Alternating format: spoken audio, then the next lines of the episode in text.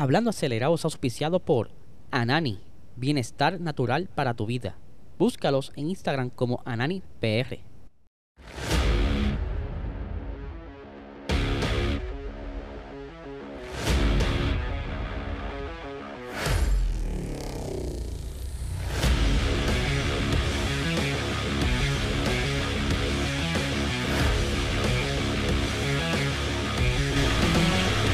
Saludos amigos fiebre y bienvenidos a todos a otra edición más de Hablando Acelerable. Hábleles, espero que se encuentren bien y les cuento que acabamos de grabar un super episodio para Box Talk que sale este miércoles a las 8 y 30 y durante el día van a estar viendo quién será la sorpresa para el podcast. Vamos a ver si me lo guardo para el día miércoles. Hoy estaremos haciéndole las promociones pertinentes al, al episodio. Pero antes, tenemos por ahí a nuestro eh, auspiciador principal del podcast, eh, Anani Bienestar Natural para tu vida. Este es el, eh, la gran fábrica donde hacen todo tipo de productos a base de cannabis medicinal. Son los auspiciadores principales del Bad Bunny, ¿verdad? Un verano sin ti.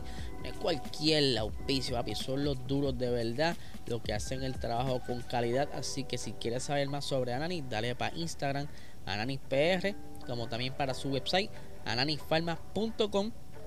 Como también tenemos por aquí la variedad de productos de ellos, desde las cremitas para la piel, para el dolor de los huesos, ¿verdad? Como si fuese un sobito, los diferentes aceites y las tabletas para tanto para dormir como para recovery. Pero ahora sí, vamos a arrancar con el episodio de hoy.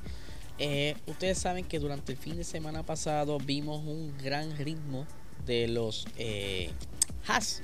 El equipo Haas es un equipo americano, ¿verdad? Para el que no sepa, que está participando en la Fórmula 1 desde hace ya varios años y que no ha tenido mucha suerte, han sido tiempos de alto y bajo. Y en esta temporada y la pasada cuentan con el hijo del siete veces campeón Michael Schumacher, Mick Schumacher, que se enfrentó este fin de semana a Lewis Hamilton en varias ocasiones y que el fin de semana pasado fue la segunda vez que pudo puntuar ya que en Silverstone fue la primera vez que gana puntos. Ya eh, va corrido dos carreras acumulando puntos, que obviamente este tipo de carrera ayuda a mí a desarrollarse y encontrar un poco más de tranquilidad y confianza en sí mismo. Lo vimos muy bien. Eh, el desempeño que estuvo corriendo este fin de semana cuando estuvo por ahí eh, luego en la pista con Luis Hamilton, aunque ¿verdad? Luis Hamilton logró alcanzarlo más adelante, pero por lo menos estuvo por ahí, al igual que el Spring Race. ¿Qué pasa? Eh, él estuvo hablando luego de carrera, estuvo en unas entrevistas de lo más interesante, y él le, explica al entrevistador de que aprendió mucho sobre esta experiencia en el fin de semana, ¿verdad? Todo con las luchas con Luis Hamilton. Y aquí tenemos las expresiones que dice, lo principal que aprendí es que todo el mundo es humano y todo el mundo comete errores. Todo el mundo está bajo presión y a veces se llega a un punto en que se cometen errores. Así que es importante para mí saber eso y no tener miedo de luchar contra nadie ahí afuera. Ahí cierra, ¿verdad? Sus expresiones. Yo creo que desde aquí en adelante, y espero no equivocarme, ver quizá a un Mick Schumacher más eh, consistente en cuanto al performance de los fines de semana. Eh, quizás saliendo un poquito mejor en la quali, acomodándose por ahí, teniendo mejores batallas, defendiéndose más de su compañero, batallando contra su compañero, que es su eh, principal contrincante, por decirlo así, al momento, porque sí ha podido superar a Williams, pero se le hace tan fácil, pues yo creo que su contrincante más difícil en el camino, ¿verdad? O meta, la cual él tiene que tener de, de frente, es superar a su compañero para demostrarle al equipo que se puede quedar para el año que viene, que algo que está sucediendo y vamos a ver qué pasa luego de esas vacaciones, ¿verdad? Cuando pase el varón veraniego, de muchos equipos traen sus mejoras y que posiblemente Haas traiga su único eh, paquete de mejora, ¿verdad? Ha ido poco a poco recolectando toda esa data, anotando en esas libretas de oro qué pueden entonces sacarle provecho a este carro y cómo lo pudieran mejorar y así quizás verlo más fácil peleando por puntos, ¿verdad? En lugar de estar esperando un circuito que le haga fit, quizás sea entonces una carrera donde ellos estén corriendo con las mejoras y no es que el, carro de fábrica como tal empezó la temporada es lo que lo esté ayudando, sino que puedan correr en la gran mayor parte de las carreras con buen ritmo. Vamos a ver qué pasa. Por otra parte, también vimos por ahí como eh, George Russell, ¿verdad? Estuvo eh, teniendo ese pequeño encontronazo con eh, George Russell con Sergio Pérez en esa primera vuelta. Apenas ni había completado la primera vuelta de esa carrera en Austria. Cuando en la curva 4 se topa con Checo Pérez y pues ya sabemos la historia esto es un antecedente, es algo bien fácil para los comisarios decidir qué rayos van a hacer. Hay personas molestas porque no fue suficiente los 5 segundos, porque Mercedes logra recuperarse de estos 5 segundos de penalidad. Eh, Checo no, no, pudo ni siquiera terminar la carrera y que pues eh, ya entonces la molestia está por ahí y no tan solo de la parte de los fanáticos sino del mismo equipo y en el en el por decirlo así, en el debrief, en el resumen de carrera que hace acostumbrado el equipo de Mercedes, estuvo hablando el, director, ¿verdad? la parte técnica de, Mercedes, Andrew Shuffling, ¿verdad? De que cómo impactó este incidente ah, en, perspectiva de, de George Russell y cómo le afectó. Por aquí tengo las expresiones, ¿verdad? Del señor Shuffling. Dice, pensamos que la sanción de George Russell por su incidente con Sergio Pérez fue dura. Russell estaba en el bordillo del vértice y dejó mucho espacio, según ellos. Si hubiese dejado espacio, esa zona ahí se vuelve un embudo, ya lo sabemos. Ok, continúo. Tuvimos que cambiarle el alerón delantero después del contacto. A esto súmele entonces quizá que estuvo en el pit cerca de unos 40 segundos. De verdad que George Russell se comió la gente de por medio para poderle recuperarse de todo esto. Eh, dice, por lo que estuvo en boxes durante mucho tiempo. Tuvo que pasar dos veces por la parrilla, pero corrió perfectamente y aprovechó el máximo la oportunidad. Eh, obviamente, George Russell también estuvo reaccionando, ¿verdad? Que, ah, pues yo dejé el espacio, pero sabemos muy bien qué sucedió finalmente en esto, pues. Eh, ellos estuvieron demasiado cerca durante esa curva y aunque George Russell, según él deja espacio, aún así quizá por dejarle el beneficio de la duda, ¿verdad? El carro, la inercia se lo estaba llevando hacia afuera y eh, Checo Pérez quería estar más cerca para no acercarse a la grava y lamentablemente se toca porque fue un toquecito en las gomas que eh, a estas velocidades eso es fatal y los pudo haber sacado, ¿verdad? Como lo sacó aquí en la carrera a Checo Pérez y que eh, no tan solo se le explotó la goma, sino que más adelante en la carrera se dieron cuenta que habían ciertos daños que estaba haciendo que perdiera performance y que fue mejor decidir sacarlo de la carrera y guardar el carro y quizás evitar ese millaje a ese motor y que quizás más adelante entonces puedan sacarle beneficio.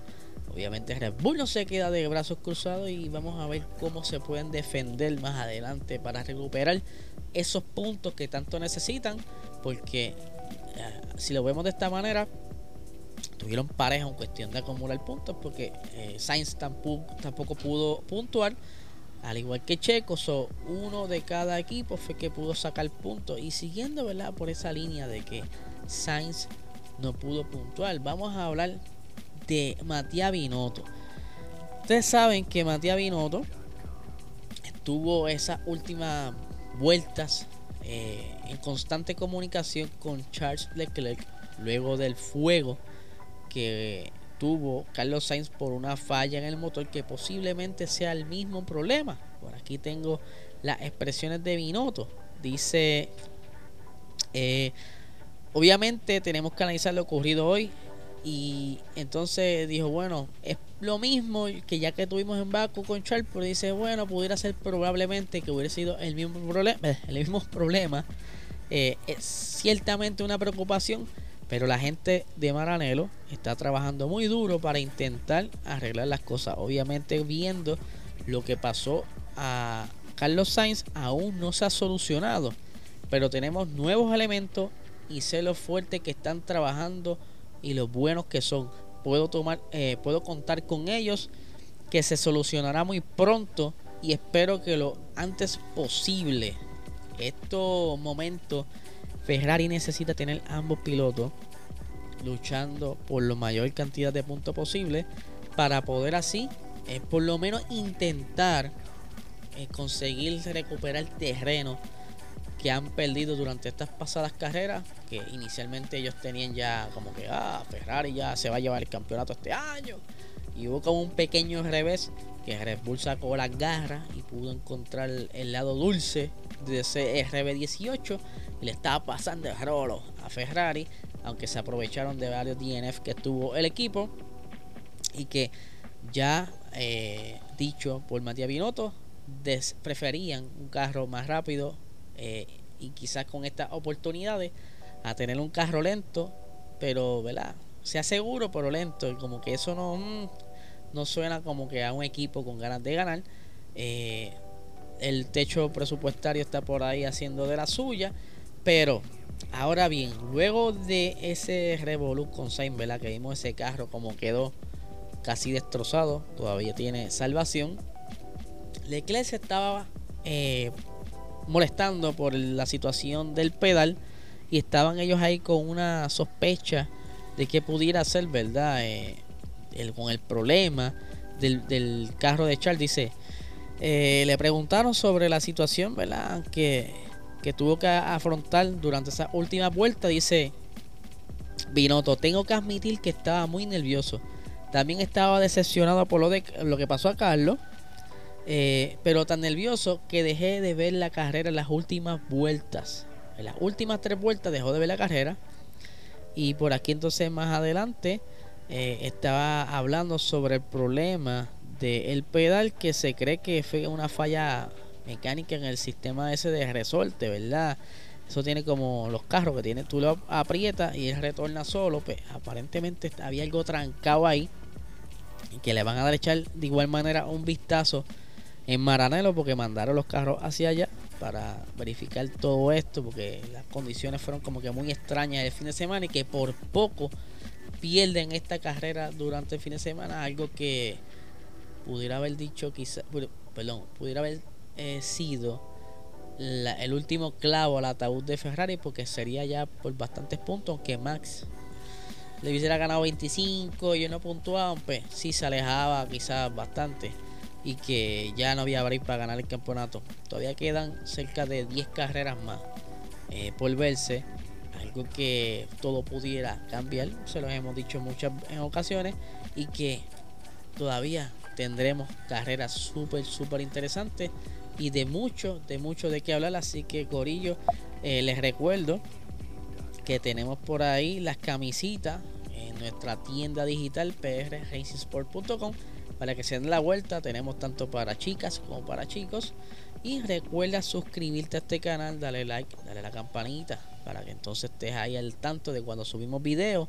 Como también se está en el formato audio podcast, dale 5 estrellitas, deja tu review. Como siempre, si tienes alguna sugerencia, cualquier cosita, eh, están bienvenidas. Ya mañana quiero traerle, ¿verdad? Porque voy a saludar porque me hizo un update lo, la, la, la métrica y veo que hay más países donde estamos llegando, especialmente en México. Saludo a todo ese corillo de México que nos ven y nos escuchan. Así que mañana les traigo más detalles. Nada, gente, que tengan excelente día.